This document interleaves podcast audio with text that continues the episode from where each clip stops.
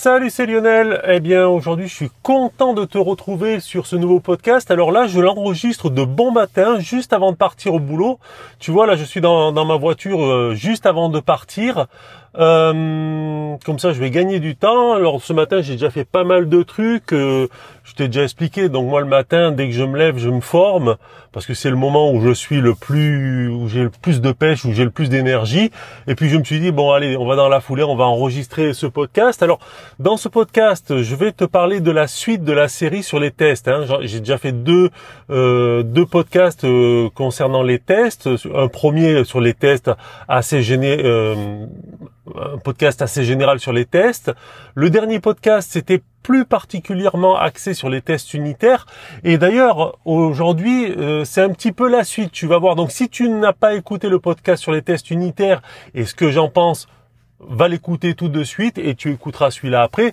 Aujourd'hui, on va parler de TDD, euh, d'extreme programming, de tout l'historique de Oncle Bob, de software craftsmanship. C'est un petit peu dur à dire de bon matin. Enfin, je vais te parler de tout ça. Je prends la route tout de suite et dès que j'arrive au parking, on continue la discussion. Bon, ça y est, je viens d'arriver au bureau. Et alors ce qui est rigolo, c'est que j'arrive relativement tôt, tu vois, moi il est 7h30 là, et j'ai pris cette habitude, j'ai la possibilité de le faire euh, le matin pour deux choses en fait. Au tout début, c'est parce que je voulais éviter les bouchons. Je viens en voiture, hein, donc au boulot, et à un quart d'heure près, 20 minutes près, je, passe une demi-heure de plus dans les bouchons, tu vois. Donc c'est, moi j'aime pas spécialement les bouchons déjà. euh, donc euh, du coup j'avais décidé de venir plus tôt. Et puis euh, j'ai remarqué que le matin, en fait, j'étais super efficace. Tu vois là, je suis dans mon bureau, il y a personne. Au niveau du bâtiment, il y a quasiment Et du coup, ça me permet de bien avancer euh, rapidement, sans être dérangé, pas d'interruption. Et finalement, lorsque les gars, ils arrivent vers les 9h, 9h30, Bon, moi, j'ai déjà vraiment dérouillé pas mal ma to-do list de la journée et je suis en mode tranquille. Et du coup, si on vient me, euh, s'il y a des réunions, tu vois, des coups de téléphone, des gens qui viennent m'interrompre, moi, le gros du boulot a, déjà été euh, torché, donc je suis en mode un petit peu plus cool. Et du coup, j'aime beaucoup cette habitude de, venir le matin. Donc oui, euh, aujourd'hui, je t'ai dit, je vais te parler de, du TDD. Mais avant ça, tu sais, j'aime bien te parler aussi de un petit peu l'historique de tout ça pourquoi le TDD, d'où ça vient. Et donc c'est, si tu veux, en fait tout ça vient du mouvement agile. Alors le mouvement agile dans euh, le développement, c'est pas quelque chose de, vraiment récent. Tu sais, ça fait des dizaines d'années que c'est mis en place sous diverses formes et diverses appellations. Alors aujourd'hui, on l'utilise de plus en plus. C'est quelque chose qui devient euh, courant dans le boulot de développeur de faire de l'agilité. Tout le monde fait de l'agilité. Enfin, de plus en plus, le modèle waterfall est de plus en plus euh, abandonné au profit de différentes formes d'agile. Et si tu veux, au tout début de, l'agilité, en tout cas l'agilité d'un point de vue pas projet, mais d'un point de vue programmation, a été un petit peu structuré, regroupé euh, par trois gars. Un des leaders s'appelait euh, Ken Beck, s'appelait ou s'appelle toujours, je ne sais pas. Et en fait, en 1999, donc tu vois, ça fait 18 ans quand même. Hein, il, est, il a sorti un bouquin euh, qui regroupait dans lequel il avait regroupé tout un ensemble de bonnes pratiques. Et c'est peut-être quelque chose que tu connais déjà, c'est l'X programming. Extreme, extreme programming, le nom exact. Et ça, c'était vraiment la base. C'était un des premiers, euh, une des premières grosses méthodologies euh, de, d'agilité liées au développement. Je parle de développement, hein, pas de gestion de projet. Gestion de projet, c'est du Scrum, c'est du Kanban. Ça, c'est de la gestion de projet que tu peux d'ailleurs appliquer à autre chose que du développement.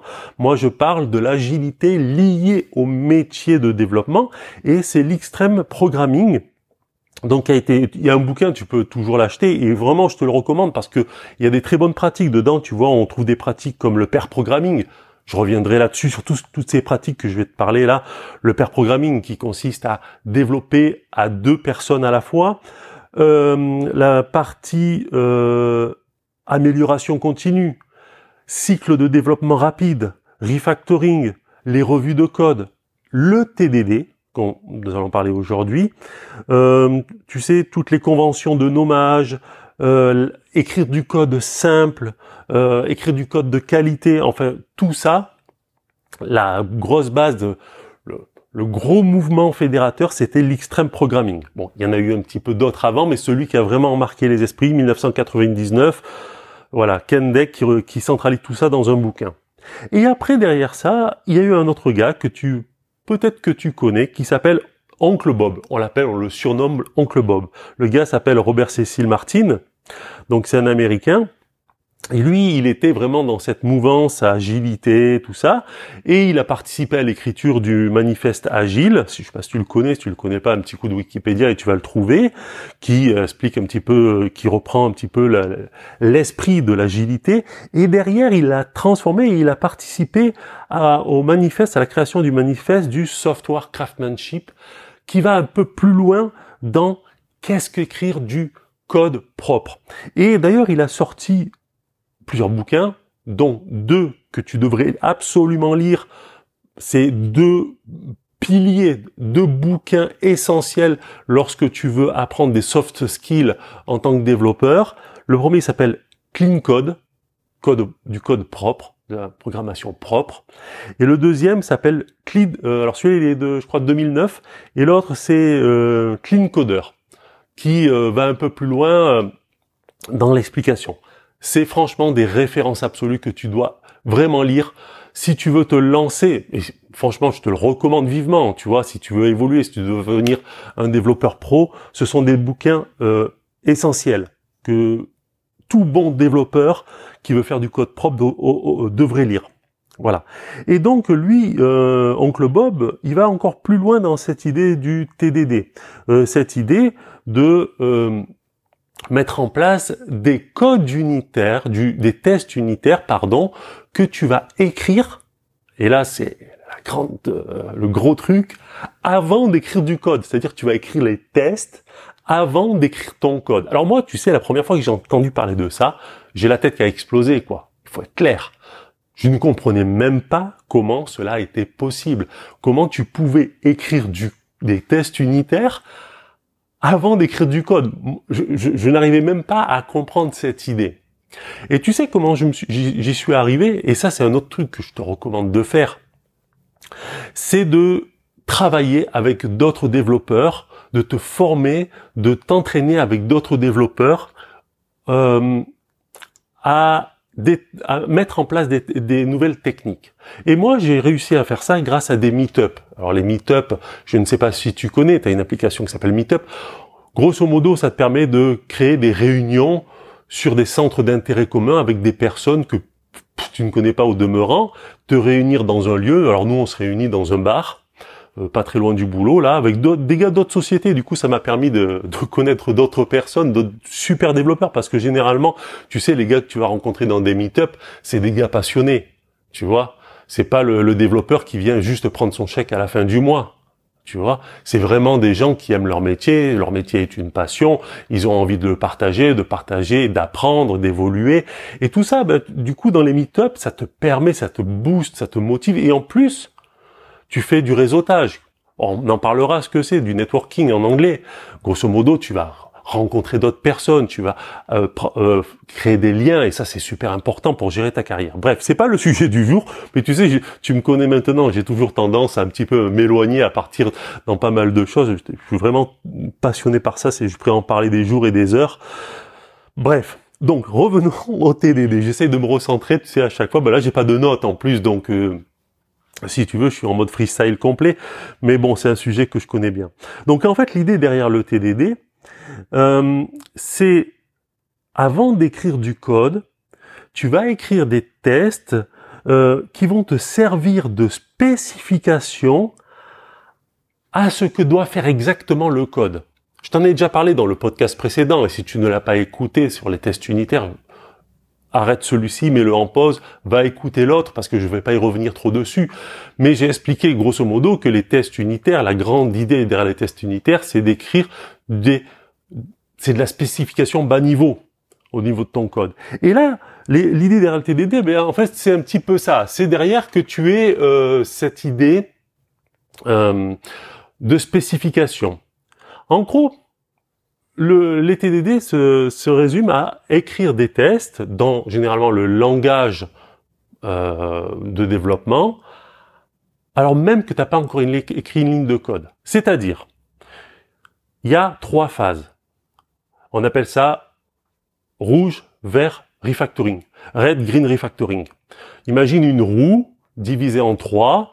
Donc tu as la partie rouge en premier, dans le sens des aiguilles d'une montre, tu as le vert, et après tu as refactoring. Et, on tourne comme ça. Donc c'est les trois étapes essentielles du TDD. On va, on va rester sur du TDD de base, hein, je vais pas te perdre trop. Donc, première règle absolue dans le TDD, tu n'as pas le droit d'écrire ou de modifier ou de supprimer une seule ligne de code dans ta code base tant que tu n'as pas un test qui échoue, un test rouge. D'accord? Je répète, tu n'as pas le droit d'ajouter, de supprimer ou de modifier une seule ligne de code tant qu'un test ne fail pas. Alors je mélange un peu des fois l'anglais et le français, mais tu l'habitude, tu es développeur. On a du vocabulaire un peu dans tous les sens, voilà. Bref. Donc, ça veut dire quoi? Ça veut dire que tu vas devoir la première chose que tu vas devoir faire lorsque tu vas écrire, tu vas faire du TDD, c'est d'écrire un test. Je reviens sur un exemple que j'avais donné. Imaginons que ton algorithme que tu dois écrire, la fonction que tu dois écrire, la méthode que tu dois écrire dans une classe, doit, tu lui passes en entrée un chiffre ou un nombre, euh, je crois que c'est arabe, euh, enfin comme nous on a l'habitude, enfin 2, 3, 4, 5, 10, 30, ce que tu veux, voilà, un entier, voilà, on va dire un entier, et le transformer en sortie et te renvoyer en sortie l'écriture en nombre romain. Tu vois? Alors, qu'est-ce que tu vas faire? Je vais essayer de te schématiser tout ça. Le premier test que tu vas écrire, c'est je vais injecter dans ma fonction qui le nombre 1 et j'attends en retour un i majuscule. Tu sais, le i, la barre, 1, converse. Et là, tu vas lancer ton test. Ça paraît ridicule comme ça. Tu vas me dire, bah oui, il va fail. Bien sûr qu'il va fail. Ta fonction n'existe pas. T'as pas de bout de code. Donc ton test fail. Donc, tu es dans la période red, rouge. Ok, parfait. Tu as bien suivi la règle. Deuxième étape, tu dois faire passer ton test en vert. Pour cela, tu vas écrire ta méthode ou tu vas écrire ta fonction et là, c'est là que toute la subtilité du TDD euh, entre en jeu. Alors, déjà TDD, je t'ai pas dit ce que ça voulait dire. L'acronyme, c'est Test Driven Development. D'accord? Développement, euh, enfin on va dire euh, driven, dirigé, d'accord, par des tests. Et toute la philosophie est dans le mot. Des développements qui sont euh, conduit, dirigé par des tests. Donc tu as, écrit ce premier test qui te dit je injecte 1 et j'attends i en retour. Qu'est-ce que tu vas faire? On va prendre simple. Tu fais une fonction. La fonction elle fait bon ben si j'injecte 1, il me retourne i, ben, ma fonction a fait return 1, euh, return i. C'est tout. Pas de logique dans ta fonction. Je lance, je lance mon test, il est vert ma fonction a répondu au test. Elle fait un return i majuscule, donc qui correspond au 1. Est-ce que euh, ma fonction fonctionne? Oui. Tu vas me dire, mais c'est débile ton truc. Attends, calme-toi, écoute la suite. Ça peut paraître débile, et ça m'a paru débile au départ. L'idée derrière tout ça, tu sais, c'est d'écrire du code simple, qui réponde à des tests clairement énoncés, qui vont définir les spécifications de ce que fait ta fon de ce que doit faire ta fonction ou ta méthode. D'accord? Tant que ça répond aux tests et tant que tes tests sont verts, tu dois écrire du code simple. En l'occurrence, pour l'instant, j'ai un seul test. C'est le test qui me dit, lorsque tu envoies un entier 1 en entrée, il te répond i. Est-ce que j'ai d'autres spécifications actuellement par rapport à cette méthode ou cette fonction? Non. Si je fais un return i majuscule, uniquement dans ma fonction, il répond entièrement à la spécification de des besoins qui sont énumérés au travers du test. Ok. On se calme, on passe à la suite. La suite, c'est ben maintenant je vais mettre le chiffre 2 en entrée. Donc je fais un test, si j'envoie 2, là j'attends en retour 2 i majuscules, donc deux bâtons, tu sais, euh, voilà. Tu connais les chiffres romains. Bien. Je lance mes tests. Mon premier test passe, mon deuxième test avec 2 ne passe pas. Parfait. Je mens, maintenant, j'ai fait la première étape de ma roue, je suis en période rouge, j'ai un test qui fail, j'ai le droit de modifier ou d'ajouter quelque chose dans mon code. Bien, qu'est-ce que je vais faire Je vais faire un test de comparaison. Si if machin, tout ce que tu veux, euh, mon entrée égale, parce que le paramètre d'entrée est égal à 1, return i majuscule, else return 2. Enfin, 2 deux, deux, deux, i majuscule. Je lance mes tests, ils passent. Parfait. Encore une fois, mes spécifications sont mes deux tests. Je réponds, est-ce que je réponds bien à mes tests? Oui. Mes tests sont verts. Je n'ai plus le droit de toucher à mon code. Sauf que, je t'ai expliqué au départ, la roue a trois étapes. Rouge, vert, refactoring. Maintenant que j'ai écrit un peu plus de code, ça, ce test, c'est ce que je dis, je, suis dans la période refactoring, donc j'ai encore le droit de toucher à mon code, à l'améliorer. Donc le refactoring, c'est de l'amélioration de code. Là, en l'occurrence, hmm, j'ai pas grand chose à faire. Bien, je fais un troisième test. Donc je rajoute une condition, un test, une condition à la spécification de ma fonction. Je veux que je injecte le chiffre 3 et là j'attends 3 barres, 3 i majuscules. D'accord? Très bien. Donc là, qu'est-ce que je fais dans mon code? Je préfère un troisième if. Allez, je vais faire un troisième if. Donc, if égale à 1, je renvoie if égale à 2, je renvoie 2 barres, if égale à 3, je renvoie 3 barres, je lance mon test. Et là, les trois sont verts, parfait. Refactoring. Bien, refactoring. Bon, maintenant, je vais, je me dis, je vais pas continuer comme ça à faire des ifs à l'infini. Qu'est-ce que je peux améliorer? Bah, Alors, je peux mettre des switch cases, par exemple, à la place des ifs. Ça pourrait être une solution. Je pourrais faire euh, un un tableau de correspondance dans lequel pour chaque valeur 1, 2, 3, je mets l'équivalent et après je scanne mon tableau pour envoyer la réponse dans une boucle. Ça peut être une autre solution. Quelle est la solution la plus, la plus pertinente pour améliorer mon code pour répondre à ces trois parties-là? Si pour le moment, je n'en vois pas spécialement, je ne fais rien. D'accord? Et ainsi de suite, je vais rajouter toute une série de tests. Je vais tester 4, je vais tester 5. Alors après, tu sais, on connaît bien, hein, mais tu vas voir que c'est...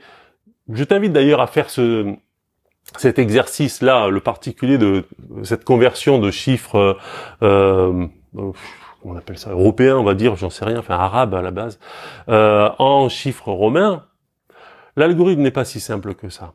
Tu vas voir. Et d'utiliser le TDD, là, de mettre les tests, d'écrire les tests avant d'écrire le code, ça devient super intéressant parce qu'à un moment donné, tu vas passer à 4, tu vas passer à 100, tu vas pas, bon, à la fin, tu vas échantillonner, hein, tu vas pas faire tous les nombres de la création non plus, il faut pas, il faut pas délirer.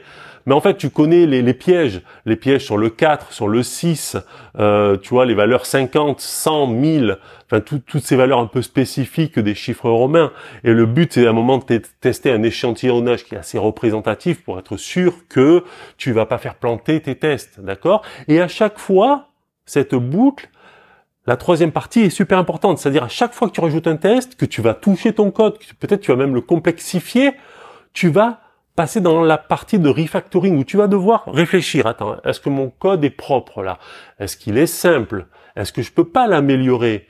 Est-ce que je peux pas le simplifier? Est-ce que finalement l'écriture que j'ai faite pour répondre au dernier test, le code que j'ai écrit pour répondre au dernier test, est la meilleure des possibilités, tu vois? Et voilà. Ça, c'est le TDD. Ok, le TDD de base. Et tu sais, tout ça va te permettre de rentrer dans un mode de réflexion au moment où tu vas écrire ton code. Parce que qu'est-ce comment tu vas le faire sinon? Excuse-moi, mais si tu fais pas des tests, imagine cette fonctionnalité de conversion que je viens de t'expliquer. Comment tu vas la coder? Tu vas te mettre sur un bout de papier, euh, essayer de réfléchir à comment tu peux le faire, faire des, moi ce que j'appelle le test mode euh, die and retry, tu sais, je, ça fait, je continue. Et comment tu vas faire les tests? Tu vas les faire à la main? Tu vas tester tous les nombres à la main? T'es sûr que tu vas pas en oublier certains si tu testes à la main? T'es sûr de, tu vois, tout ça? Eh bien là, vu que tu les écris au fur et à mesure les tests, ça va te mettre dans un état d'esprit où ta réflexion va être beaucoup plus poussée que si tu faisais le travail à la main. Si tu faisais le travail rien qu'avec ton esprit en disant oui, donc 1, 2, 3, 4, 5, ça marchait, j'en suis à 100. Et puis, comme t'as pas les tests qui tournent à chaque fois, les TU, bah, des fois tu refais pas le test pour la valeur 4 et celle, et le fait d'avoir touché ton code, la valeur 4 ne marche plus. Parce que moi, c'est ce qui m'est arrivé lorsque j'ai fait ce, ce, ce kata-là. Tu vois, lorsque j'ai fait cet exercice, je me suis rendu compte de l'importance des tests unitaires parce qu'il y a certains trucs qui ne marchaient plus à un moment quand j'ai touché mon code. Mais si j'avais fait les tests manuellement, je l'aurais pas vu. Parce que tu sais, les tests manuels, tu les fais pas tous. À un moment donné, ça va bien. Mais tu vas pas enchaîner 30 ou 40 tests euh, manuellement. Voilà. Et ça, c'est le TDD. Et le TDD euh, répond à un autre truc. C'est le principe YAGNI. Y-A-G-N-I. C'est un principe du, développement agile, c'est you ain't gonna need it. En, super mon anglais, tu vois. En gros, en français, euh, c'est vous n'en aurez pas besoin. C'est-à-dire ne pas écrire du code qui ne va te servir à rien. Et donc, le fait d'écrire des tests, donc des spécifications de ta méthode ou de ta fonction, tu vas répondre uniquement à ces cas-là dans ton code. Et tu ne vas pas rajouter deux lignes de code qui ne servent à rien parce que de toute façon, elles ne répondent à aucun, des tests et donc aux spécifications que tu as écrites. D'accord? Alors, voilà. C'est un petit peu ça que je voulais t'expliquer aujourd'hui au travers du TDD. Alors, je ne vais pas rentrer plus dans les détails, mais franchement, ce que je te conseille de faire, regarde dans ton boulot s'il n'y a pas une cellule, un groupe de développeurs qui euh, pourrait t'apprendre le TDD si tu ne le connais pas. C'est toujours bien de passer par des gens qui le maîtrisent pour vraiment qui, tu vois, tant que t'as pas le déclic, tu veux dire non mais c'est de la merde ce truc attends déjà j'en peux plus à écrire du code si en plus maintenant il faut que j'écrive les tests et faire des boucles comme ça. Mais moi j'ai pas l'habitude de faire ça tu vois. Moi on m'a pas expliqué ça. Alors pourquoi je changerais? Puis moi non j'ai pas envie de changer mon quotidien parce que moi moi j'ai déjà mes habitudes et, et non pourquoi je changerais tu vois? Arrête arrête ce raisonnement. Moi je l'entends de partout le raisonnement. Ah non mais moi je je je, je veux pas me changer je veux pas. Ok tu veux devenir un développeur pro? Il va falloir que tu apprennes des nouvelles méthodes que tu ne connais pas. Peut-être TDD, tu l'appliques déjà. Super, c'est génial, bravo à toi. Et franchement, si tu appliques du TDD, je te recommande de faire ce que je suis en train de faire. Évangélise tous les développeurs dans ta boîte ou tous les développeurs que tu connais autour de toi, cette bonne pratique. Fais-le connaître, ne garde pas ça pour toi. Va le propager, va propager toutes les bonnes pratiques, partage avec les autres. Monte un meet-up dans ta région, dans ta ville fais-le savoir et tu verras. De faire connaître aux autres, ça va t'apporter beaucoup de choses en retour. Maintenant, si tu ne pratiques pas le TDD, voilà moi ce que je te recommande. Teste, fais des essais. Fais-toi, euh, essaye de trouver un meet-up dans ta région qui parle de software craftsmanship, de hum, clean code, de bonnes pratiques de développeur. Essaye de trouver des gens qui peuvent te l'expliquer. Ou alors, prends des bouquins là-dessus, clean code, tu trouveras tout ce que tu veux, tu cherches sur internet, franchement, enfin je vais pas t'expliquer à toi, tu vois, tu sais trouver de la documentation, fais des essais, teste-le, et tu vas vite comprendre un moment, ça va te faire un déclic dans ta tête, et tu vas comprendre l'intérêt de faire des tests et du TDD, donc de mettre les tests unitaires avant, de les écrire avant et pas après. Encore une fois, je me répète, si tu penses que les tests unitaires te servent uniquement à tester de la non, euh, enfin, sont des tests de non-régression, écoute mon précédent podcast. D'accord? Tu vas voir que c'est pas ça du tout. Et de très loin. Je l'ai expliqué. Voilà. Donc voilà, c'est tout ce que je voulais te dire aujourd'hui par rapport à, au TDD. Bon, tu sais, moi, il euh, y a encore personne ici. Alors généralement, quand je viens le matin au boulot, j'ai une habitude, c'est de ne pas ouvrir les mails. J'ouvre pas les mails avant 9h30, 10h. Pourquoi? Parce que tu sais, quand tu ouvres les mails, tu as toujours un mail qui va te... Un mec a un problème, truc, et tu vas pas faire ce que tu avais prévu de faire lorsque tu arrives au boulot. D'accord? Lorsque tu arrives au bureau. Parce que ça va t'embarquer dans d'autres problématiques.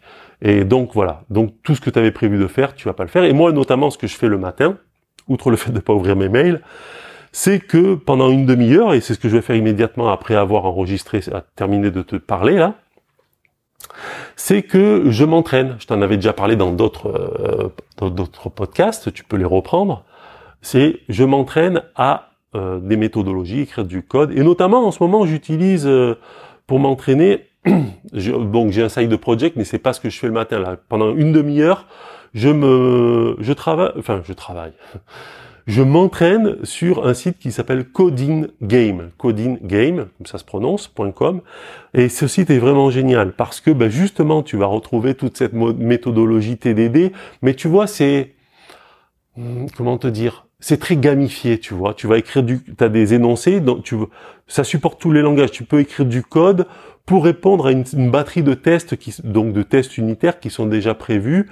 Et c'est très ludique, tu vois. C'est euh, et du coup, tu as une partie entraînement et tu as une partie arène où tu vas créer des bots et tout ça pour combattre avec d'autres joueurs en temps réel. Et c'est enfin, c'est du bonheur, tu vois. Tu, tu, tu te compares aux autres, quoi. Tu vois, tu, tu te challenges un peu, tu restes pas dans ton dans ton niveau, tu, tu essaies de t'élever un peu par, par fierté, tu vois. L'ego, ça fait toujours un petit peu ça, quoi. Tu te dis c'est pas possible que l'autre en face soit meilleur que moi et tu vas améliorer ton code de ton robot. Mais aussi, tu as une partie entraînement où tu as des énoncés, un petit peu des katas, comme je viens de t'expliquer là, et euh, et tu dois les résoudre en écrivant du code. Alors euh, soit tranquille, ça supporte quasiment tous les langages. Tu peux l'écrire quasiment dans tous les langages, ça déroule des tests unitaires et tant que tu n'as pas tous les tests unitaires au vert, ça veut dire que tu n'as pas répondu parfaitement aux spécifications de l'énoncé, euh, enfin voilà quoi. Donc codingame.com, je te le recommande vivement, mais je, reviendrai là-dessus euh, peut-être dans un autre podcast. Euh, j'ai d'autres sites comme ça qui peuvent t'intéresser. Tu vois, si t'as pas envie de partir tout de suite sur un side project, sur un pet project, tu l'appelles comme tu veux, je te recommande vivement de ce genre de, de truc. Et puis là, donc, je vais me taper une petite demi-heure d'entraînement et on se retrouve lundi prochain. Allez, salut